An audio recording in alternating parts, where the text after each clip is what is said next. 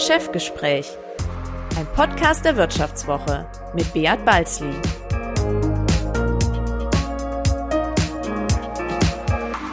Ja, herzlich willkommen zu einer neuen Folge des Vivo Podcasts Chefgespräch. Mein Name ist Beat Balzli und ich bin der Chefredakteur der Wirtschaftswoche. Ich weiß nicht, wie es Ihnen geht, aber bei mir hinterlässt das Corona-Zeitalter sichtbare Spuren. Die totale Entschleunigung hilft nicht unbedingt beim Kalorienverbrennen. Viele Business-Events sind ausgefallen, Zoom-Konferenzen ersetzen Dienstreisen, das Homeoffice wird zur Routine.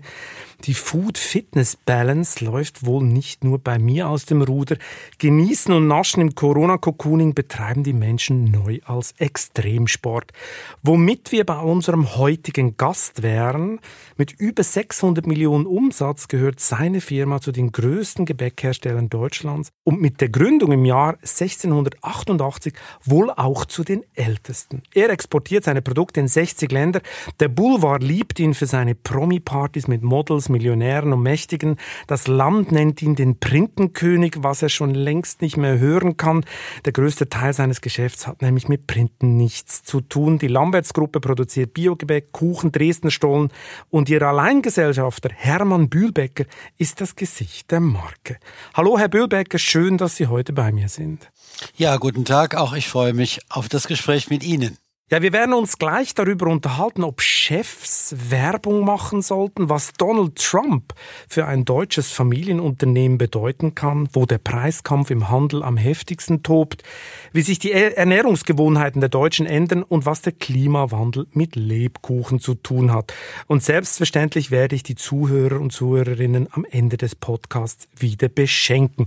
Aber bevor wir uns mit dem Geschäft befassen, muss ich Ihnen, Herrn Bühlbecker, die Frage aller Fragen stellen. Sie sind vor kurzem 70 Jahre alt geworden, ob man will oder nicht. Das ist so eine Art Bilanzstichtag des Lebens. Was würden Sie im Rückblick anders machen? Äh, eigentlich gar nicht viel. Ähm, ich habe das Glück, aus einem kleinen äh, alten Unternehmen einer Marke Lambert 1688 gegründet, heute ein, ja, kann man sagen, großen Süßwarenkonzern gemacht zu haben. Wir haben diese Schätze Nürnberger Lebkuchen, Aachener Printen, Dresdner Stollen, die von der EU auch als geschützte Herkunftsbezeichnungen betrachtet werden, in unserer Unternehmensgruppe mit den schönen alten Marken Heberlein Metzger, Weiß, Lamberts und parallel haben wir dem Handel auch seine Eigenmarken gemacht in all den Jahren. Und die Hälfte unseres Umsatzes ist heute mit Produkten, die eigentlich gar nichts mit Weihnachten zu tun haben, wie auch Biogebäck und so etwas.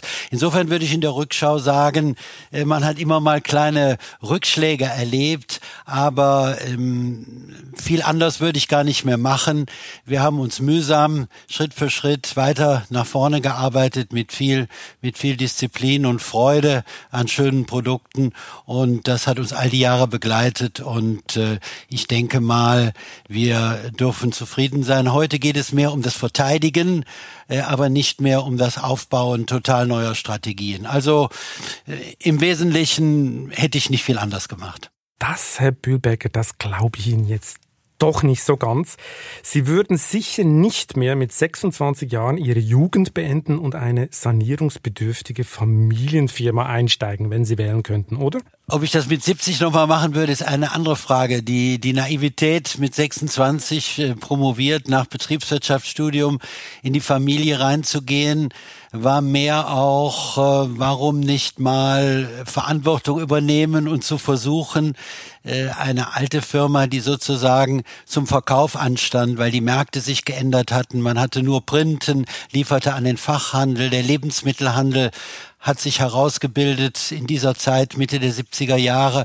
Und Lamberts war äh, zu sehr eine elitäre Marke und kleiner Umsatz, große Fabrik, saisonal und ähm, das war eine große Herausforderung. Mit 70 würde ich es nicht mehr machen, aber äh, ich glaube, man braucht diese, diese Naivität und Freude, auch zu sagen, da springe ich jetzt mal rein und versuche das Beste daraus zu machen. Das hatte ich damals und in der Rückschau war das vielleicht ganz gut.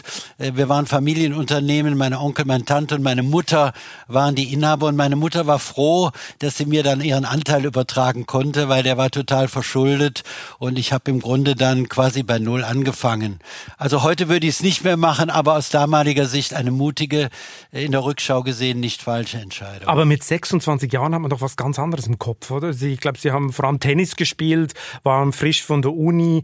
Haben Sie nicht einen Traum beerdigen müssen, äh, um diese Familienunternehmung zu retten? Ja, ich hatte das Glück, mein Studium, Auto und alles selbst finanzieren zu können, weil ich damals in der höchsten deutschen Spielklasse Tennis spielte und dafür auch schon ein bisschen Geld bekam, wenigstens so viel, dass es für Studium ausreichte. Ähm, ich hatte promoviert, war fertig okay, Tennis spielen als Perspektive äh, wäre sicherlich als Beruf langfristig nicht das Ideal gewesen, weil mit Mitte 30 sind sie äh, Tennis dann auch schon auch zu alt für großen Leistungssport. Äh, dann müsste sie am Ende eine Ikone sein, um äh, ihren äh, Namen weiter zu vermarkten. Also Tennis war für mich nicht die Perspektive als Beruf, als Hobby immer, aber nicht als Beruf.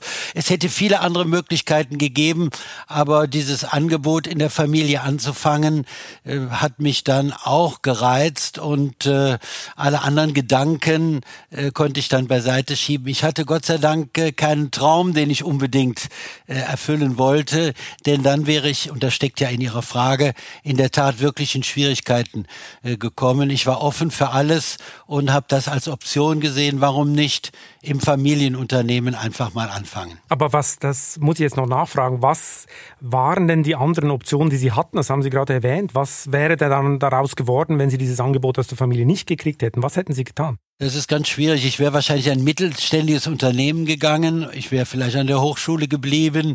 Ich wäre mal eine Zeit lang durch die Welt gereist. Äh, bei mir war das Problem, dass ich genau zu dem Zeitpunkt anfangen musste, äh, weil das Unternehmen auf der Kippe stand und niemand anders in der Familie oder auch sonst zur Verfügung stand. Ähm, aber es, es gab keinen anderen Traum. Es gab viele Alternativen, auch vielleicht mal international. Ich wäre immer gerne mal in andere Länder gegangen, wäre aber auch nicht in irgendeinen Großkonzern gegangen. Irgendwas Selbstständiges äh, hat mir immer schon vorgeschwärmt. Und insofern war die Chance im mittelständischen Unternehmen, äh, sich mit ganz vielen unterschiedlichen Dingen als Geschäftsführer oder Inhaber beschäftigen zu können, auch eine spannende Herausforderung, die äh, die Freude machen kann. Und nach all den Jahren muss ich auch sagen, die Vielseitigkeit äh, ist schon äh, spannend an dieser Aufgabe. Ich werde immer gefragt, all diese Jahre immer wieder dasselbe zu machen, war das nicht langweilig? Äh, wir haben nicht dasselbe gemacht. Wir haben immer wieder neue Unternehmen äh, übernommen. Wir haben ganz viele spannende Herausforderungen von Rohstoffmärkten und äh, von Absatzmärkten. Wir kommen nachher darauf. Da gab es nie die Chance, langweilig zu werden. Erst recht, wenn man eine Unternehmensgruppe aufbaut. Wenn man ihren Aufstieg so anschaut und wenn man sie als Außenstehender erlebt, mit all den Prominenten, mit ihrer Präsenz im Boulevard, mit ihrem Engagement in verschiedenen Organisationen, hat man das Gefühl, das ist, da geht es nicht nur um Marketing für Lamberts, wie sie immer sagen, sondern da ist auch jemand, der mehr will als Weihnachtskekse verkaufen. Schließlich gehört ein ausgeprägtes Leistungsdenken zu ihrer Erziehung. Täuscht der Eindruck oder ist gesellschaftliche Anerkennung ein Antrieb für Sie? Also zum einen war mir immer klar, dass man in dieser Welt, in der es so viele gute und erfolgreiche Unternehmen gibt, einen USB sich schaffen muss für sein Unternehmen. Also warum soll der Handel oder der Endverbraucher gerade unsere Produkte kaufen? Also man muss irgendwie versuchen, ein besonderes Standing mit seinem Unternehmen zu machen. Das haben wir in vielerlei Ansätzen versucht. Auf der anderen Seite muss ich ganz offen sagen, wir hatten gar nicht das Geld damals, um Endverbraucherwerbung zu machen. Eine Marke impliziert Endverbraucherwerbung. Und wir sind äh, Superbrand und haben tausend Auszeichnungen bekommen, ohne je Endverbraucherwerbung zu machen. Also wir sind sozusagen der Beweis, dass nicht immer alles stimmt, was in der Theorie richtig ist. Und das haben wir damals gemacht, indem wir gesagt haben, wir nehmen den Unternehmer sozusagen als Werbefigur für das Unternehmen. Aus der Not, weil wir kein Geld hatten, weil wir aber sehr viel tolle Assets in unserem Portfolio hatten, nämlich Lamberts war Hoflieferant der Königshöfe, wir hatten die Tradition, wir standen für Aachen. Und äh, ich selbst hatte mir gute Kontakte zur Politik auch aufgebaut. Und dann wurde unser Produkt auch mehr und mehr ein Produkt, was auch die Politik verschenkt. Und ich selber wurde zu politischen Veranstaltungen eingeladen. Wir haben aber immer sehr stark getrennt. Und das ist ganz wichtig, das kommt vielleicht nicht so rüber, zwischen der Person als Botschafter für das Unternehmen und der Privatperson. Ich habe also nie irgendeine Home Story oder irgendetwas Privates gemacht mit mir und dem Unternehmen, sondern da, wo ich war, war ich immer Repräsentant des Unternehmens, sei es bei großen Sportveranstaltungen, bei Nachhaltigkeitsveranstaltungen und äh, auch in der Politik. Und ich habe natürlich gemerkt, dass man eine Marke als Inhaberunternehmer eines mittelständigen Unternehmens sehr viel besser präsentieren kann, äh, als es vielleicht ein Manager kann. So sagte der Genscher damals zu mir, da kommt Prinz Charles, damals noch äh, äh ins Pe zum Petersberg in der Nähe von Bonn, macht doch mal Schloss Winzer in Schokolade und Printenteig und Marzipan und überreich ihm das persönlich. Das findet er viel schöner, wenn der Inhaber einer alten Marke ein solches Unternehmen äh, repräsentiert und ein Geschenk übergibt als irgendein Staatssekretär. Und da habe ich gespürt und gemerkt, dass es auch ein Asset ist, wenn man als Privatunternehmer äh, für sein Unternehmen stehen kann und das repräsentiert. Mhm. Ja, das ist jetzt die Marketinggeschichte, die Sie erzählen, aber ich muss Sie noch mal fragen, geht es auch ein bisschen um Ihre eigene gesellschaftliche Anerkennung, weil Sie sich im Licht all dieser Prominenten natürlich vielleicht, äh, weil sie größer wirken als, als ein Gebäckhersteller? Also geht es auch darum, dass Sie die große Bühne lieben mit den Politikern und der Prominenz? Sagen wir mal so, ich habe gemerkt, dass das dem Unternehmen gut tut, wenn einer dasteht, der auch diesen Ansatz Hoflieferant. Lamberts ist da, wo die Großen dieser Welt ist. Alle großen amerikanischen Präsidenten haben Produkte aus der Unternehmensgruppe bekommen, dass es der Marke auch gut tut und dass es sie weiter fortsetzt. Ich persönlich habe mich eigentlich benutzt sozusagen immer für die Marke und außerhalb dieses Auftretens für die Marke äh, bin ich eigentlich recht bescheiden und zurückhaltend. Also äh, für mich selbst brauche ich das eigentlich nicht, aber der Marke tut es gut und ähm, ich merke auch, wenn wir eigene Veranstaltungen machen, durch das internationale Netzwerk, ich habe mehr als zehn Jahre in der Clinton-Initiative gearbeitet. Und wenn Sie das zehn Jahre machen, gehen zu diesen Veranstaltungen, dann äh, lernen Sie Staatschefs auch weiter kennen. Sie lernen die Gates, die Bransons, äh, die Buffetts kennen. Und dann bauen Sie sich ein Netzwerk auf. Und dieses Netzwerk können Sie natürlich auch wieder sehr gut äh, für sich selbst, Ihre eigenen Veranstaltungen benutzen. Wir machen in Köln, das ist äh, immer die größte Süßwarenmesse der Welt, Anfang Februar. Auch da haben wir überlegt, wie können wir Gebäck ein bisschen interessant machen. Das Handelsblatt hat mal geschrieben, äh, sie haben Gebäck sexy gemacht. Das heißt also, wir haben versucht, äh, Schokolade, Lifestyle, Mode mit Gebäck zu verbinden, waren die ersten, die Modenschauen in Deutschland mit Schokoladenkleidern gemacht haben, dann prominente Gäste und Freunde sind dann in diesen Kleidern aufgetreten. Das sind Bilder, die gingen um die Welt. Das gehört zu diesem USP, äh, was ich eben erwähnte. Und da ist natürlich auch schön, wenn Sie internationale Kontakte haben, die Sie dann auch im Grunde für eigene Veranstaltungen nutzen können. Also der private Aspekt stand eigentlich nie im Vordergrund. Es war immer ein Zusammenhang auch fürs Unternehmen oder es war einfach auch das gesellschaftliche Engagement, dass wir eben international auch schon nachhaltig Nachhaltigkeit und gesellschaftliche Verantwortung gemacht haben. Und wenn Sie das so viele Jahre machen, Elton John AIDS Foundation unterstützen und andere, haben Sie ein großes Netzwerk und das Netzwerk nutzt man natürlich dann auch fürs eigene Unternehmen. Gut, also ich habe es begriffen, Sie sind eigentlich nicht für den Promi-Virus anfällig, sondern Sie machen das rein äh, aus äh, rationalen Gründen. Wer von den Prominenten hat Ihnen denn zum 70. Geburtstag gratuliert? Oh, das ist eine ganze Reihe. Viele Politiker, viele Freunde, äh, viele gute Bekannte. Aber ich glaube, das äh, würde gar nichts bringen, wenn ich jetzt irgendwelche Namen nenne. Das dann, würde eine Stunde füllen. Genau das. Ja, und ja, und wäre auch genau das, was was es geht. Ich habe meinen 70. Geburtstag äh, an einem Tag in Amsterdam im kleinsten Kreis gefeiert. Sie werden es kaum glauben. Auch da ist es so,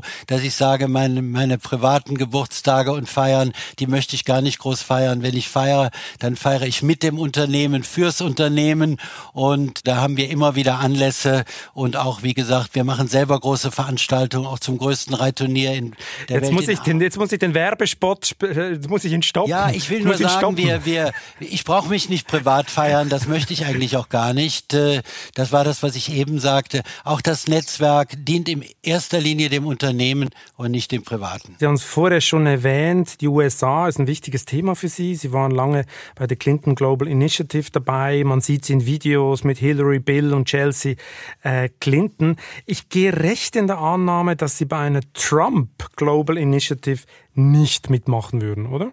Da haben Sie völlig recht. Äh, während ich mich mit Clinton und anderen Präsidenten in Amerika sehr gut identifizieren konnte, tue ich mich bei Trump ein bisschen schwer. Auch äh, äh aus persönlicher Kenntnis äh, habe ihn auch näher kennengelernt äh, auf der Hochzeit von Ivana Trump, die er danach nochmal geheiratet hat und äh, die ich eigentlich ganz gut kannte. Und da habe ich ihn auch kennengelernt. Also mein äh, Drang zu ihm war nie sehr groß, aber er ist natürlich jetzt besonders negativ betroffen, weil Trump eine Möglichkeit genutzt hat, muss man auch fairer halber sagen, äh, die die WTO eröffnet hat. Nämlich die WTO hat Amerika erlaubt, Strafzölle äh, zu erlassen, weil die EU im Flugzeugbaubereich Subventionen gemacht hat, die nicht rechtmäßig war. Und Trump hat sich dann ähm, ausgesucht, Branchen, die gute Umsätze nach Amerika machen und hat die mit 25 Prozent Zoll belegt und dann sind wir bestraft worden für unser Engagement mit deutschen Produkten und unserem Unternehmen eine schöne Beziehung zu den Ketten in Amerika, Walmart und Sams und äh, Kroger und wie sie alle heißen, haben wir so eine schöne Beziehung aufgebaut und auf einmal haben wir einen Strafzoll von 25 Prozent bekommen, ohne dass wir eigentlich irgendetwas damit zu tun hatten. Wie viel hat Sie das bis heute gekostet? Naja, der Umsatz in den letzten Jahren war so im Durchschnitt 25 bis 30 30 Millionen Euro, die wir deutsche Ware nach Amerika liefern. Das sind 25 Prozent. Äh, das gelingt nicht im Preis weiterzugeben, sage ich auch. Denn äh, es gibt natürlich in Amerika wie auch in Deutschland Schwellenpreise. Viele unserer Dosen, die wir als German European Cookies nach Amerika verschenken, also wir verkaufen die nach Amerika und der amerikanische Verbraucher kauft sie und verschenkt sie dann zumeist, die liegen so bei 9,99 oder Schwellenpreise. Und wenn der Preis jetzt um 25 Prozent hochgeht, würde das und wird das sehr stark äh, den Umsatz äh, treffen. Von daher haben wir mit den amerikanischen Handelspartnern Kompromisse gesucht. Auf der anderen Seite müssen wir jetzt erstmal sehen, wie sich die Ware, die ab jetzt sozusagen im Laufe des Septembers in die Märkte auch in Amerika kommt, wie sie sich überhaupt verkauft. Denn Amerika ist ja auch sehr, sehr stark von dem Thema Corona getroffen worden. Glauben Sie denn, dass äh, Joe Biden alles besser machen wird? Wenn Sie mich so direkt fragen, glaube ich das gar nicht. Denn äh, wenn jemand ein Amt übernehmen würde, wird er sicherlich äh, vieles erstmal so lassen, wie es ist. Man wird nicht auf dem Knopfdruck alles umdrehen, auch die Zölle glaube ich nicht. Hier könnte die EU uns eigentlich mehr helfen, denn die hätte auch die Möglichkeit, Druck auf die Amerikaner auszuüben, weil die auch ihre Flugzeugbauindustrie unterstützt haben. Aber die EU macht da leider sehr wenig. Äh, die hält sich da sehr stark zurück und unterstützt die mittelständigen Unternehmen nicht in dem Fall. Aber ich glaube, Joe Biden würde manches weiterlaufen lassen. Aber ich denke, was er in jedem jedem Fall besser machen würde, ist diese, diese Anerkennung Europas, diese Globalisierung, die wird er ganz anders bewerten. Und ich denke schon, dass das europäisch-amerikanische Verhältnis wieder besser würde, weil einfach auch ein ganz anderer Geist herrschen würde. Und ich glaube, dass das der Politik schon gut täte. Mhm. Es ist ja anzunehmen, dass Joe Biden ähm, in Sachen Protektionismus äh, es wirklich tatsächlich, wie Sie sagen, weiterführen werden. Oder das ist ein bisschen eine Illusion, die die Europäer haben, wenn Joe Biden kommt, ist das dann vorbei mit dem Protektionismus. Ganz im Gegenteil, er hat ähnliche Forderungen aufgestellt ähm, im Wahlkampf.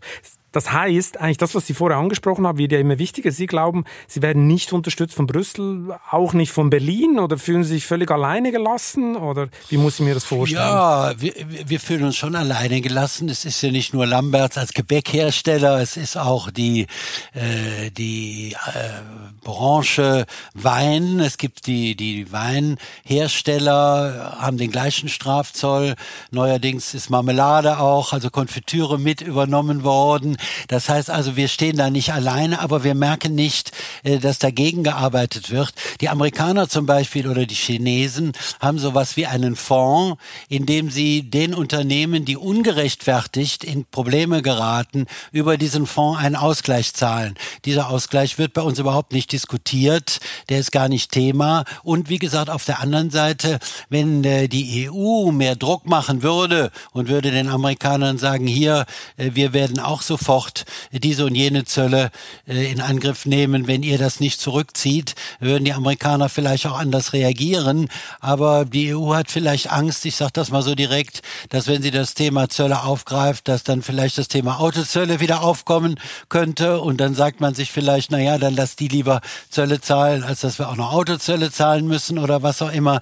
Ich merke bei, zum Beispiel bei den Franzosen sehr viel mehr Gegenwind und die Engländer haben es immerhin geschafft, interessanterweise bei Gebäck, die auch in diesem Strafzoll waren, zum 1. September diesen Jahres ausgenommen zu werden. Das heißt, die englischen Gebäckhersteller zahlen nach Amerika keinen Strafzoll mehr, die Deutschen wohl. Also äh, es ist schon so zu sehen, dass wenn man sich einsetzt, äh, kann man was erreichen. Und da müssten Sie eigentlich jetzt das Firmendomizil nach London verlegen und dann Londoner Printen verkaufen, oder? Ja, aber wir sind ja, wenn es jemand gibt, der sozusagen Bote, Kulturbotschafter Deutschlands ist, dann sind wir das mit den Aachener, Nürnberger, Dresdner, German Cookies und wenn wir jetzt nach London gehen, wir sind in Deutschland, wir stützen die Herkunft, wir stützen diese Städte auch mit unseren Produkten, wir bewerben mit unseren Produkten die Städte, mit, mit den Bildern auf, auf den Dosen und so weiter. Wir repräsentieren deutsche Kulturgüter und deutsches Brauchtum. Wenn wir jetzt nach London gehen würden, äh, wir versteuern übrigens auch in Deutschland, wir sitzen in Deutschland, wir sind mittelständiges Unternehmen. Also ich denke, wenn wir nach London gehen würden, das wäre fast ein bisschen pervers, würde ich sagen. ja, die Big Ben Printe ist dann vielleicht auch niemand. Ähm, wenn Sie ja so ein Problem mit der Politik haben, dass Sie nicht unterstützt werden und Sie gleichzeitig ja ein Netzwerk haben, was Sie mir heute erzählt haben, dann müssten Sie doch einfach mal ein bisschen Druck machen in Berlin. Haben Sie keinen direkten Draht zur Kanzlerin, mal Printen vorbeibringen und sagen, Angela Merkel, jetzt müssen Sie was tun für uns? Ja, die wird dann sagen, das ist natürlich nicht nur ein deutsches Thema, das ist ein EU-Thema und da müssen die das und das machen. Das ist natürlich schwer bei diesen komplexen Themen. Natürlich haben wir Kontakte, wir pflegen die auch zur Politik. Wir haben auch immer wieder hier im Haus äh, Besuche. Ähm, Anfang dieser Woche war noch eine Europaabgeordnete bei uns, mit der haben wir das natürlich auch besprochen. Aber die, die mm, Verhältnisse sind sehr komplex. Es ist jetzt auch nicht so, äh, dass die deutsche Regierung oder der deutsche Wirtschaftsminister das mit einem Hieb machen könnte. Da wird schon ein, ein konsolidiertes Verhalten auch der Europäer gefordert und äh, da müsste eigentlich mehr Druck kommen und das ist ganz schwer, äh, da einen Druck aufzubauen. Wie gesagt, äh, es steht dann immer noch so im Raum, ja, dann kommen vielleicht andere Zölle und wie auch immer und Sie wissen, die Autoindustrie und andere Industrien haben in Deutschland immer Priorität, äh, wobei man sagen muss, in Corona-Zeiten äh, wurde auf einmal erkannt, wie wichtig Lebensmittel sind und wir konnten auch als äh, systemrelevante äh, Produktion und Branche während der ganzen Corona-Zeit hier weiter produzieren. Ich glaube, Lebensmittel werden wieder auch eine andere Bedeutung bekommen, weil man gerade in Krisenzeiten sieht, wie wichtig sie sind, zum einen für die Ernährung, aber auch ein, ein bisschen für, für die Zufriedenheit und das Glücksgefühl der Menschen. Also, dass der Lebkuchen systemrelevant ist, würde ich voll unterschreiben. Äh, aber ob das alle so sehen, weiß, weiß ich nicht. Sie haben vorher, Sie haben es vorher schon angedeutet, dass äh, der US-Protektionismus ähm, äh, den Trump äh, massiv äh, gefördert hat und den vielleicht, falls er den gewinnt, auch Joe Biden äh, weiterführen wird. Der beschleunigt ja so ein bisschen diesen Deglobalisierungstrend, den wir gerade beobachten. Die Welt droht in Blöcke zu verfallen, allen voran den westlichen und den chinesischen Teil oder die Amerikaner wollen so ein Decoupling hinkriegen. Und Corona hat die Situation noch so ein bisschen verschärft, oder? Vor allem die Lieferketten werden gerade überall umgebaut, auch innerhalb Europas. Wie trifft das eigentlich Sie? Wie trifft Sie die Krise? Müssen Sie die Lagerhaltung jetzt erhöhen, weil Sie sich sagen, beim nächsten Lockdown habe ich da keine Mandeln mehr? Oder ändern Sie die Beschaffungswege? Oder was ist der Impact für Sie? Ja, Sie haben völlig recht, vor allen Dingen schon emotional äh, trifft einen das eigentlich sehr. Äh, wir leben in unserem Stammhaus hier in Aachen, das ist an der Grenze nach Holland und Belgien. Äh, wir sind in zweieinhalb Stunden mit dem Thalys in Paris, in einer Stunde in Brüssel. Wir haben acht Fabriken, eine ist in Aachen, dort haben wir allein 40 verschiedene Nationalitäten. Wir denken europäisch, wir denken global, wir denken in offenen Grenzen und dieses ganze Corona-Thema oder die, die Reaktion der Regierungen auf dieses Thema Corona mit Grenzschließungen und allem möglichen äh, haben natürlich schon äh, ja zu einer gewissen Frustration geführt. Diese Globalisierung, die für uns eigentlich gar nicht in Frage stand, äh, wurde auf einmal zu sehr viel Nationalismus wieder umfunktioniert. Wir bemühen uns in all unseren Aktivitäten weiterhin doch global und international zu denken. Wir sind natürlich auch äh, von internationalen Rohstoffen abhängig. Ich will das äh, ganz klar sagen. Ich bin auch äh, Honorarkonsul für die Elfenbeinküste. Das ist das größte Kakaoanbauland der Welt. Kakao ist für uns der größte und wichtigste Rohstoff. Den beziehen wir aus Elfenbein, aus, aus, aus Nigeria. Wir beziehen Mandeln aus, aus Amerika. Wir beziehen Kokos aus Philippinen. Wir holen unsere Rohstoffe aus der ganzen Welt wir bauen das hier zu schönen Produkten zusammen. Wir sind auf die Globalisierung angewiesen und wir könnten auch gar nicht äh, ohne das leben, weil wir die Rohstoffe auch aus der ganzen Welt brauchen. Es ist uns auch in der größten Krise gelungen, jeden Tag weiter zu produzieren. Ich war in keiner Zeit so viel im Unternehmen wie während äh, der Hauptproblematik äh, der Corona-Zeit. Meine Mitarbeiter waren da, wir haben jeden Tag produziert, wir haben der Situation getrotzt. Und wir haben natürlich jede Menge Maßnahmen ergriffen und wir sind natürlich auch betroffen, indem Kunden von uns, Kaufhof, Karstadt, Flughäfen und so weiter, äh, wegfallen oder äh, Umsätze reduzieren. Wir sind international davon negativ betroffen. Aber wir haben gesagt, wir gehen da durch. Wir wollen keinen Pfennig vom Staat. Wir wollen als mittelständiges Unternehmen uns weiter auch in dieser Krise behaupten. Die Mitarbeiter sind jeden Tag gekommen. Wir haben voll produziert und wir sind weiterhin am Markt. Und äh, wir haben das gespürt, ja, aber wir werden dagegen ankämpfen und wir denken, es gibt gar keine, gar keine Alternative zum, zum globalen Warenaustausch. Und ich denke, äh, ähnlich wird auch die Politik nicht mehr verfahren, äh, wie sie jetzt verfahren ist, so, so dass ich denke, dass äh, diese Lieferketten doch mit einiger Improvisation, wenn es irgendwo Engpass gibt, doch aufrechterhalten werden können. Und auch wir, wie gesagt, hatten keinen Tag, wo wir nicht die Rohstoffe hatten, die wir brauchten und nicht die Menschen hatten, die wir brauchten brauchten. Und wir haben den Lebensmittelhandel beliefert und die Ware wurde gekauft in den Märkten. Also wir sehen das nicht so und wehren uns auch ein bisschen äh, umzudenken und jetzt alles sozusagen nur noch im nationalen oder im regionalen Rahmen zu denken. Sie haben es vorher erwähnt, äh, alle Mitarbeiter waren immer in der Fabrik. Äh, wären Masseninfektionen wie bei Tönnies auch in Ihren Produktionsanlagen möglich? So der Bäcker im Homeoffice ist ja schwer vorstellbar, oder? Ja, ähm, ich glaube, dass, ähm, ich will gar nicht sagen Tönnies, sondern Fleischindustrie als Ganzes, weil ja auch in anderen Fleischfabriken ähnliche Problematik war. Interessanterweise wurde das vorher auch schon aus Amerika bekannt in Fleischfabriken. Dort ist wegen der klimatischen Verhältnisse äh, in der Produktion eine besondere Situation, relativ kühl, die Menschen stehen nah beieinander, Klimatechnik und so weiter, ähm, sind dort besondere Verhältnisse.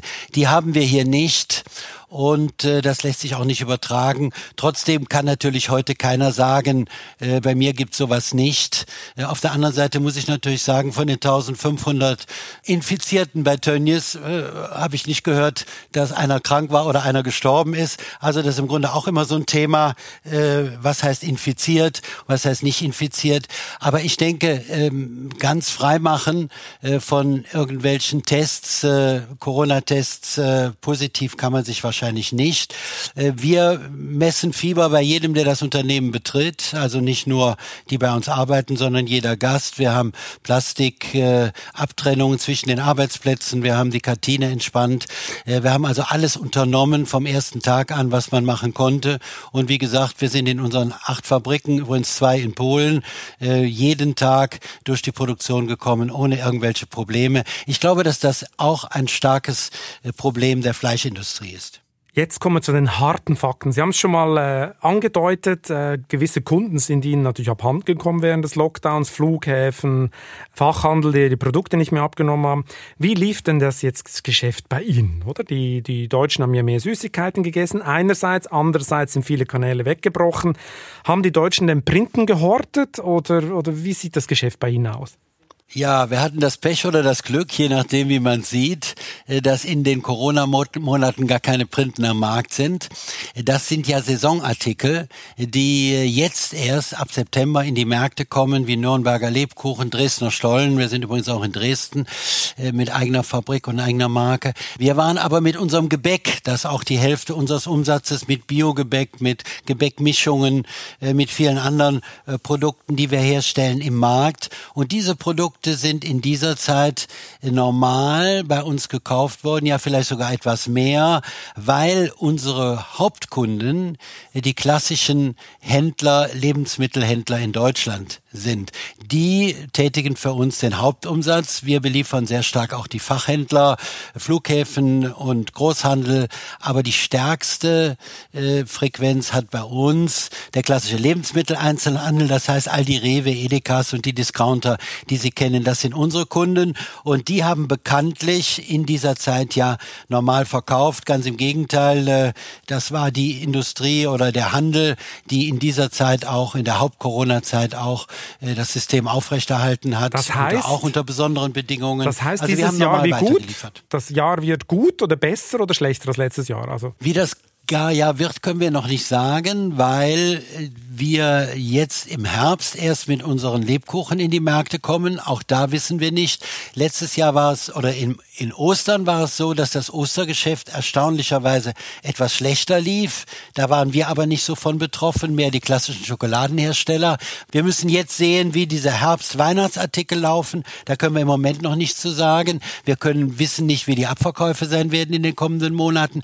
Und wir wissen auch im internationalen Geschäft nicht, wie in Frankreich, Italien, Spanien, USA, Länder, die sehr stark äh, Corona geschädigt waren, wie doch die Abverkäufe in den Märkten sein werden. Was das deutsche Geschäft betrifft und die großen Ketten, bin ich aber eigentlich sehr zuversichtlich, dass diese Produkte auch äh, gekauft werden. Aber Sie wissen natürlich auch, dass wir dass wir sehr kämpfen müssen, äh, auch, äh, dass unsere Kollegen im Handel äh, sehr preisorientiert sind und in sehr hartem Wettbewerb untereinander sind. Und da können Sie sich auf der anderen Seite auch denken, dass natürlich die Industrie, die auch sehr viel Handelsmarken heute herstellt, wie wir, äh, die Hälfte unseres Umsatzes machen wir mit Marken, die andere Hälfte äh, mit Eigenmarken, äh, natürlich auch sehr in diesem Preiskampf sind. Und von daher kann man auch ganz offen sagen, äh, ähm, sind die Renditen in der Lebensmittelbranche, wenn es einem nicht gelingt, eine kleine Nische zu besetzen, äh, sind die Renditen in der Lebensmittelbranche eben äh, bei der Seite des Handels prozentual und auch bei der Industrie eben nicht so groß. Insofern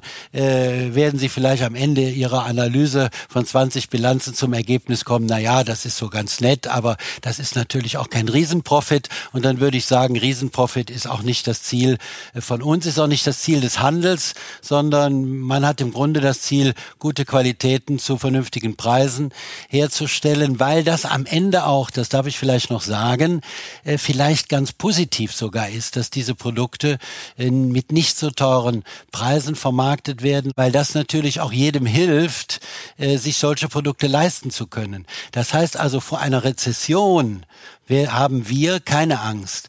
Wir sind eigentlich mehr klimagefährdet. Das heißt, wenn wir jetzt einen warmen September und Oktober hätten, Pech, würde ja. das unseren schokolierten Gebäcken mehr schaden als eine Rezession. Ja, genau. Also meine, die Marge von Ihnen, ja, die kann nicht wahnsinnig groß sein, oder? Wenn ich von der einzelnen Bilanz ausgehe, dann sind wir dann in der einstelligen Prozentzahl bei der Marge.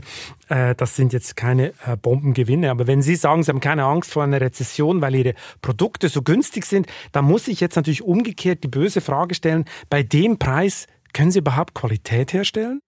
Ja, also die, die Qualität ist schon mal Grundvoraussetzungen, sonst äh, würden Preis? Sie die Produkte gar nicht verkaufen können. Wir haben, wir haben jedes Jahr über 100 Audits in unseren Werken, wo alles kontrolliert wird. Auch der Handel kommt in unsere Werke. Äh, wir haben Vorgaben auch von Qualitätsrichtungen her. Wir haben allein mehr als 30 Leute, die sich nur um Qualität äh, und Produkte kümmern. Also die Qualität steht gar nicht zur Diskussion. Am Ende muss man offen sagen, äh, muss es natürlich auch die Menge bringen. Das heißt, wenn Sie ein Produkt in guter Qualität mit guter Technologie in großen Stückzahlen herstellen können, dann haben sie natürlich auch die Möglichkeit, äh, zu einer Rendite zu kommen. Nicht so hoch wie in anderen Branchen, aber auf der anderen Seite so, dass es ausreicht, dass man weiter investieren kann und ein Unternehmen auch, auch weiter am Markt bleiben kann. Ich habe Ihnen ja gesagt, wir haben im Grunde diese ganze Unternehmensgruppe auch aufgebaut. Äh, vor vielen Jahren habe ich die Firma Weißlebkuchen gekauft, die kostete sehr viel Geld. Dann habe ich Kredite aufnehmen müssen, dann habe ich das wieder abgezahlt. Ich hatte mal Südzucker als Wettbewerber, den größten Zuckerkonzern, der auch äh, Süßwarenunternehmen in seiner in seinen Fittichen hatte und wir haben uns dagegen auf die Jahre hin durchgesetzt. Das heißt also, diese Gruppe habe ich bauen können, auch mit den Ergebnissen, die diese Gruppe erwirtschaftet hat, ohne, wir haben heute, ich sag mal, 60, 70 Prozent Eigenkapital. Äh, das heißt also, im Grunde, die Marschen sind nicht groß, um das offen zu sagen, aber wenn man sozusagen alles im Unternehmen hält und wieder reinvestiert, dann kann man auch in dieser Gruppe gute Qualitäten zu vernünftigen Preisen herstellen. Aber jetzt müssen Sie mir mal erzählen, weil Sie das ja schon jahrelang machen. Ich meine, der Einzelhandel ist brutal, das wissen wir alle. Und solche Preisverhandlungen, sind die nicht irgendwann unheimlich ermüdend? Ich meine, die wenigen Ketten vereinigen ja eine riesige Marktmacht und drücken nach Belieben die Margen der Lieferanten. Wie überlebt man eigentlich als Familienunternehmen diese Schlacht um jeden Cent? Ich meine, Sie können ja nicht immer weiter runter. Irgendwann sind Sie ja zu klein oder tot oder, oder weil der Handel sie einfach erdrückt, oder? Ja, das ist im Grunde die kardinale Frage, vor der ganz viele Unternehmen stehen. Allein der Süßwarenbranche gibt es heute noch 245 Süßwarenhersteller, die also als Industriebetriebe am Markt sind, die alle kämpfen und alle haben natürlich äh, den Handel als äh, ihren Gesprächspartner und ohne diese Handelsgruppen kommen sie heute nicht an den Endverbraucher. Äh, um Ihre Frage konkret zu beantworten, am Ende des Tages ist es natürlich auch die Frage, äh, was haben Sie dem Handel Handel zu bieten? Äh, sind sie überhaupt interessant und sind sie wichtig äh, für den Handel? Und äh, da ist es bei uns so, dass wir es es geschafft haben, aus einem kleinen äh, regionalen Printenhersteller immerhin zu einem Marktführer in Herbst Weihnachten zu werden. Wir sind natürlich jetzt umgekehrt für den Handel auch nicht unattraktiv, weil er sich sagt, das ist ein Unternehmen, ein mittelständisches Unternehmen, das arbeitet schnell, das geht auf unsere Anregungen an, das hat schöne alte Marken, das macht uns auch Preise für Eigenmarken, die bieten uns auch noch Jahresartikel an. Das heißt also, die, die sind aktiv am Markt. Ähm, mir hat mal ein Handelsunternehmen gesagt, äh, bei Lamberts brauche ich nur den Inhaber anzurufen, da bekomme ich in einer Stunde eine Antwort. Bei vielen großen internationalen Konzernen äh, brauche ich zwei, drei Wochen, bis ich den Verkaufschef habe, um mit dem mal über was reden zu können. Das heißt, wir sind auch schnell da für den Handel. Und insofern, es ist wie im Leben, Sie müssen sich selbst auch attraktiv machen. Und wenn Sie ein USP haben, wenn Sie eine gute Marke haben, wenn Sie gute Qualität haben, schnell reagieren, innovativ sind, dann äh, arbeitet der Handel auch gerne mit Ihnen. Und das ist im Grunde die einzige Antwort, die Sie, die ich Ihnen auf diese Frage geben kann. Aber das klingt man ja schon fast harmonisch. Selber. Nein, man man muss selber versuchen, so attraktiv zu sein, dass der Handel sagt, okay, ähm, die bieten uns was und deshalb arbeiten wir auch mit denen. Wenn Sie jetzt die letzten Jahre zurückgucken, was war eigentlich die härteste Anekdote, die Sie in so einer Verhandlung je erlebt haben? Oder was was war die unverschämteste Forderung, die Sie gekriegt haben? Natürlich gibt es Stilfragen. Es gibt auch Händler, die mit ihnen sehr hart, aber sehr freundlich verhandeln. Es gibt Handelsgruppen, die im Grunde auch äh, relativ respektlos mit den Industrieherstellern umgehen. Das gibt es alles. Und die Situation ist genauso, wie Sie beschreiben. Es gibt wenige Händler, die das Sagen haben. Und die Frage ist eben, äh, wie, wie entwickeln sich diese Verhandlungen? Und äh, ich meine, äh, man muss auch Nein sagen können. Und wenn wenn der Handel merkt, dass sie mit dem Nein auch leben können, dann äh, ist das eine andere Situation, als wenn der Handel spürt, wenn jetzt der Handel Nein sagt, ist das Unternehmen sozusagen verloren. Das ist natürlich eine, eine Spannungssituation. Deshalb kann ein Industrieunternehmen nur das Interesse haben, äh, sich so interessant zu machen, eben tolle Innovationen haben, gute Produkte und gute Preise. Mhm. Also ich sehe schon, das ist natürlich ein Machtkampf, das Ganze. Man muss, glaube ich, Machiavelli lesen, dann äh, ist man auch gut gerüstet äh, für Verhandlungen mit dem Handel. Sie stehen ja mit Ihrem Gesicht für die Marken, das haben wir jetzt schon mehrmals angedeutet. Sie sind sozusagen der Wolfgang Grupp oder der Klaus Hipp der Lebkuchen. Und hinter solchen Geschichten steckt ja oft eine sehr klassische Unternehmerphilosophie. Sie haben es so ein bisschen angedeutet, Staatshilfen wollen Sie keine, man arbeitet vor allem mit Eigenkapital statt mit Banken. Ist das bei Ihnen, kann man das bei Ihnen so zusammenfassen?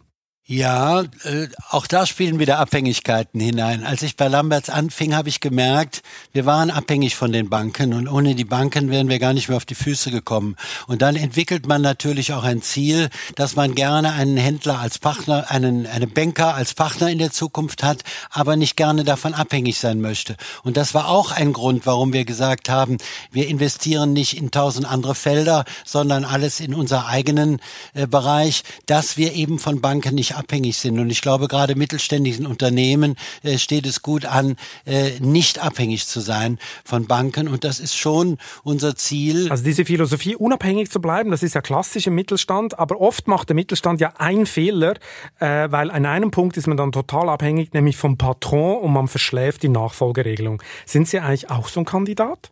Weil Sie sind ja jetzt 70, Sie sind immer noch voll präsent. Äh, da sieht keiner, was danach kommen sollte, oder? Das sieht von außen so aus, weil der Unternehmer auch als Marke auftritt. Faktisch ist es aber so, dass ich schon viele Jahre gar nicht mehr Geschäftsführer bin. Ich habe eine eingerichtete Geschäftsführung, die die Unternehmensgruppe steuert. Ich selber bin Inhaber und Beiratsvorsitzender. Und äh, ich habe einen Beirat aufgebaut über die Jahre. Äh, in dem Beirat ist auch die Familie. Äh, ich habe auch eine Tochter, die Wirtschaft studiert hat, äh, die auch in den Beirat kommen wird. Das heißt, das Ziel ist ganz klar. Das Unternehmen soll in der Familie bleiben, auch in der nächsten Generation ob es noch gelingt in der Zukunft, dass sozusagen der Inhaber auch das Gesicht des Unternehmens ist oder die Marketingfigur oder der Botschafter, das wird wahrscheinlich nicht mehr so sein. Also Ihre das Tochter wird das nicht machen, oder wie? Wird die nicht machen, äh, muss die auch nicht machen, denn ich glaube, jedes Marketing muss man in seiner Zeit sehen. Wir waren so ein bisschen äh, mit Red Bull zusammen der Erfinder des Content Marketings, verbunden mit äh, der Unternehmer als Marke. Äh, das ist heute nicht mehr nötig in dem Umfang, äh, weil die Marke sich etabliert hat, weil das Unternehmen in den Ketten vertreten ist. Wir sind, in, wenn Sie in die kommenden Wochen gehen, werden, haben wir fast eine hundertprozentige Distribution, nicht unter der Marke Lamberts, aber mit unseren anderen Marken auch oder mit den Eigenmarken des Handels. Wir sind fast in jedem äh, Lebensmittelhandel, auch in Drogeriemärkten und so weiter vertreten. Das heißt, wir sind heute überall. Damals waren wir am Anfang. Ich selber bin zu Rewe und Edeka damals und habe unsere Produkte doch verkauft, weil die doch nicht vertreten waren. Das heißt also, wir sind heute für den Handel ein Partner und wir sind in den Märkten vertreten. Ich glaube nicht mehr, dass diese, diese Marketingpolitik von früher für heute unbedingt nötig ist. Die nächste Generation oder die Geschäftsführung bei Lamberts wird ein anderes Marketing machen. Aber Sie reden äh, der, der Geschäftsführung Zukunft. sicher doch rein, oder? Also wenn ich den Geschäftsführer jetzt fragen würde und er ganz ehrlich wäre, dann würde er sagen, ja, Herr Bühlbecker ruft schon ab und zu mal an und korrigiert was. Oder ja, nicht? der würde sagen, wir haben den Vorteil oder den Nachteil, jemand, der jedenfalls, wie man das sieht, den das Inhaber formuliert. des Unternehmens, der diese Gruppe aufgebaut hat, im Unternehmen zu wissen, das hat natürlich auch manchmal äh, für ein Management gewisse Vorteile. Wissen Sie, wenn Sie jetzt für 25 Millionen plötzlich Kakao kaufen wollen und äh, Sie haben die Möglichkeit, sich abzustimmen und vier Wochen später geht der Kakaopreis nach unten und Sie müssen sich dann rechtfertigen, warum Sie zur falschen Zeit gekauft haben, dann ist es doch viel besser. Man kann den Unternehmer mit einbinden und wenn der Markt sich dann in die falsche Richtung bewegt, dann hat der Unternehmer es zumindest mitentschieden. Also ich denke mal, bei großen fundamentalen Entscheidungen ist es sicherlich auch für das Management gut, äh, der, der das Unternehmen aufgebaut hat, der im Grunde das Unternehmen begleitet hat von Anfang an, den nochmal zur Rückfrage nutzen zu können, das kann nur von Vorteil sein. Und ich denke, das ist für beide Seiten, wenn man vernünftig zusammenarbeitet. Herr Grupp von Trigema, den Sie ja sicher auch kennen, ähm, hat so ein, so ein ähnliches Problem, also löst auch äh, langsam die alte Generation und sich ab, die neue Generation wächst nach, aber er greift doch noch ab und zu ins äh, äh, Unternehmen ein. Ich habe mich auch mit ihm unter, über Unternehmensphilosophie unterhalten und in diesem Podcast hat er dann fürchterlich über die in seinen Augen heiße Luftmentalität in der heutigen Gründerszene aufgeregt, oder? Also die Philosophie sei heute eine ganz andere. Das sei so dieses Thema Fake it till you make it. Das ist der Jargon aus dem Silicon Valley. Ist es eine Generationenfrage oder tatsächlich so zu verurteilen? Was meinen Sie? Ich verstehe einerseits Herrn Grob, wenn, wenn Sie heute DAX-Unternehmen werden können, ohne, ohne je Gewinne gemacht zu haben in Ihrer Unternehmensgruppe, ist das natürlich für Unternehmer traditioneller. Sie sprechen von Delivery Hero, die auf Wirecard Zum Beispiel, folgen, ja, also ich ohne wollte Gewinne. Damit sagen, so am, ja, ich wollte am Ende des, Sie, Sie sagt, ich wollte damit nur am Ende äh, sagen, es ist natürlich so, dass heute viele Unternehmen am Markt sind und viele natürlich äh, einen Vor Vorschuss auf die Zukunft bekommen und dieser Vorschuss schon eingepreist ist. Und es sind natürlich leider auch in der Corona-Zeit äh, manche Unternehmen gestorben, äh, weil sie ihre Ideen nicht umsetzen konnten. Andere haben natürlich profitiert, weil gerade ähm, Außerhausverzehr und solche Dinge äh, natürlich ganz besonders äh, gefragt waren in dieser Zeit. Alles, was mit Online und so weiter zu tun hat. Das heißt, ich verstehe auf der einen Seite äh, Herrn Grupp da sehr. Auf der anderen Seite ist natürlich so, dass natürlich auch diese, diese äh, vielen Startups und so weiter natürlich auch viel, viele Ideen auf den Markt bringen, die in klassischen Unternehmen äh, vielleicht gar nicht zum Zuge kommen würden, äh, weil man im Laufe der Jahre etwas betriebsblind wird. Nicht umsonst haben manche tradierte Unternehmen Startups gekauft äh, und entwickeln diese weiter. Das, was der Beweis dafür ist, dass die mitunter sehr erfolgreich sind. Das heißt, es gibt natürlich beides. Äh, ich bin eigentlich sehr offen für Startups und äh, verfolge das auch. Aber Herr Grupp hat natürlich auch recht. Man muss die Seriosität sehen und irgendwann muss dann auch die Rechnung eingelöst werden. Irgendwann müssen die Gewinne kommen. Und die Frage ist natürlich, wer, wer steht dahinter und kann das so lange finanzieren? Und mittelständische Unternehmen könnten gar nicht äh, Jahre oder Jahrzehnte lang äh, ein Geschäft aufbauen und finanzieren, was noch keinen Gewinn macht. Das heißt also, äh, man sieht das sicherlich auch äh, als privat mittelständiger Unternehmer anders, als wenn ich mich anders finanziere, wenn ich von verschiedenen Seiten Geld bekomme und nicht unter dem Druck stehe, kurzfristig Gewinne machen zu müssen. Also die, die Voraussetzungen sind da andere. Ich verstehe beide Sichtweisen. Mhm. Ja gut, Wirecard hat ja gleich den direkten Weg genommen. Die haben nicht Verlustgeschäfte gemacht, sondern gar keine und haben die Geschäfte einfach erfunden äh, und sind so in den DAX gekommen.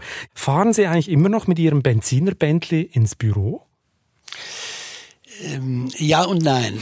Äh, nein. ja und nein, äh, das gibt's doch nicht, oder? Ich habe als, ich erkläre es, ich habe äh, als Hobby einen, einen uralten Jaguar, äh, mit dem fahre ich, weil es mir Spaß macht. Und Sie werden es kaum glauben, mit diesem alten Jaguar fahre ich jeden Tag ins Büro.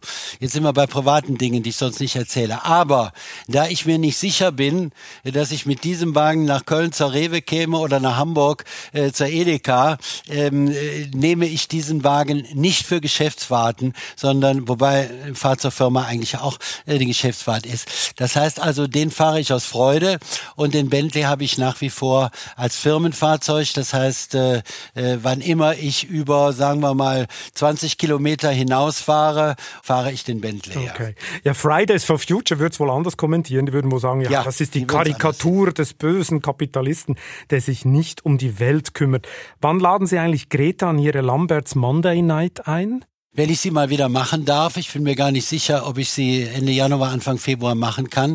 Aber ich würde sie gerne einladen, weil ich finde, nur äh, in der Kommunikation und im Dialog ähm, kommt man voran. Übrigens hier in Aachen äh, haben wir die ersten Elektroautos gebaut. Wenn ich das mal sagen darf, äh, leider äh, ist das Unternehmen von Professor Schuh äh, im Moment, das dann an die Post verkauft wurde, nicht mehr auf dem Markt. Äh, aber äh, insofern da hätten Sie einsteigen Thema, können, den Bentley verkaufen und da einsteigen. Ob das jetzt der Deal gewesen wäre, ob das ausgereicht hätte für einen Deal, weiß ich nicht, zumal ich den lese. Aber auf der anderen Seite ähm, ist es natürlich ein Thema, Thema Umwelt, äh, dem wir uns stellen müssen und äh, Nachhaltigkeit und uns verfolgt das mit Rohstoffen und vielem.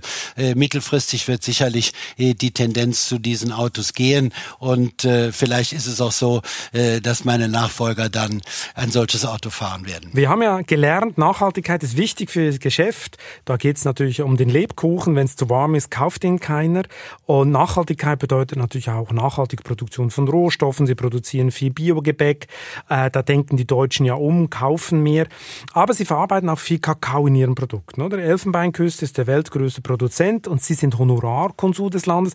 Wie kamen Sie eigentlich zu diesem Posten? Weil der Präsident der Elfenbeinküste bei einem Besuch in Deutschland äh, mir das angeboten hatte.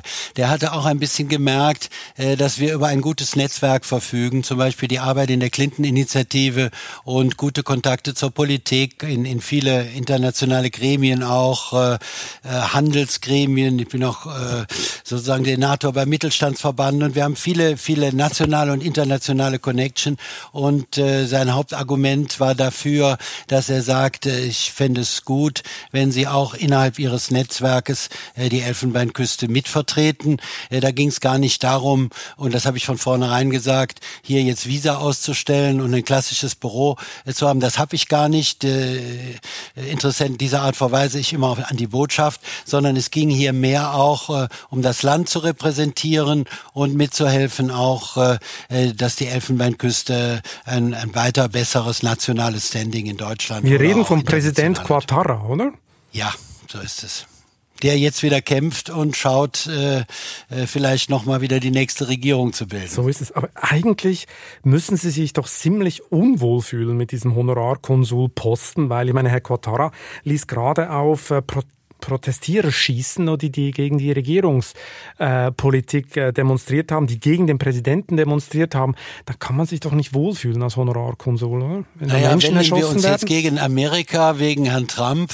Äh, also man muss ja ein bisschen unterscheiden zwischen dem, der gerade an der Regierung ist, und wir müssen unterscheiden äh, zwischen dem Land als solches. Ich finde, die Côte d'Ivoire äh, hat Unterstützung dringend nötig, auch was die Anbauflächen betrifft. Das tut der Schokoladenindustrie gut. Auch da sind sind wir äh, in einem extra Nachhaltigkeitsverein noch für Schokolade, äh, um zu unterstützen, äh, dass in, an den Anbauländern was passiert. Also jetzt zu sagen, weil das und das, wir müssen auch der bei der Bewertung in diesen Ländern etwas vorsichtig sein.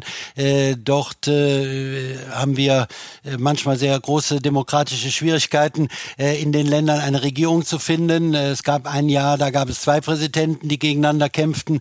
In den Ländern sind auch oft sehr starke Unruhen und äh, unser Demokratieverständnis ist manchmal ein bisschen schwierig äh, auf diese Länder zu übertragen. Ähm, ich denke, äh, mit zu unterstützen und das zu tun, was man tun kann, auch um, um auch, auch, auch die Frau Merkel unterstützt ja die Elfenbeinküste. Sie gehört ja zu den äh, afrikanischen Ländern, die sie als besonders förderungswürdig definiert hat. Und ähm, das heißt, die Bundesrepublik Deutschland unterstützt diese Länder äh, ganz besonders, weil sie sie auch auf förderungswürdig sich hält. Und äh, ich denke mal, dass äh, Elfenbeinküste nicht ein solches Land ist, dass man sagen kann, wegen der, der Unruhen in dem Land oder wegen der aus unserer Sicht nicht äh, idealen demokratischen Verhältnisse äh, äh, würden wir jetzt sagen, äh, lehne ich ein Konsularamts ab. Okay, das, aber glaube ich, ist nicht angemessen. Schießen auf Demonstranten, das sollte man nicht tun. Da sind wir uns, glaube ich, einig, oder? Da sind wir uns Nein, einig. Da sind wir uns alle einig. Letzte ja, Frage, genau. Herr Bühlbecker. Genau. Ähm, mit Ghana zusammen will ja Elfenbeinküste so eine Art Kakao-OPEC äh, äh, machen. Sie wollen höhere Preise erreichen.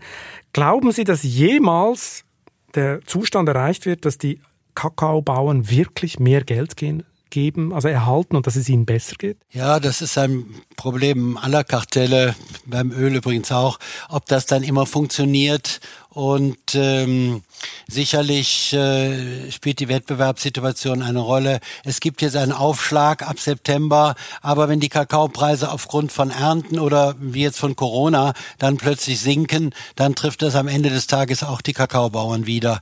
Das heißt also, ähm, es wird sehr, sehr schwierig, zu vernünftigen Kakaopreisen zu kommen aus der Sicht äh, der Menschen im Land.